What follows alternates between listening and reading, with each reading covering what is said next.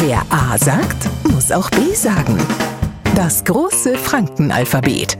Heute Das V wie verzwutzeln. Bestimmt sind sie auch schon mal versetzt worden. Na, nicht damals in der Schule in die nächste Klasse, sondern sie haben auf jemanden gewartet. Ewig ist der nicht gekommen. Nach gefühlte zwei Stunden später taucht er auf und sie wären in der Zwischenzeit fast verzwutzelt. Neili habe mir einmal wieder eine Gebrauchsanweisung für ich jetzt so elektrisches Ding da durchgelesen. Mittlerweile hassen die Dinger ja manuell. Und wer jetzt nun nie an so einer Bezeichnung dafür verzwuzelt ist, dort spätestens, wenn er versucht hat, das zu verstehen und umzusetzen, was in so einem Manual drinnen steht. Im heutigen ABC-Lehrplan war es V bei Verzwuzeln gestanden und das erklären wir am jeden ohne dran zu verzwuzeln.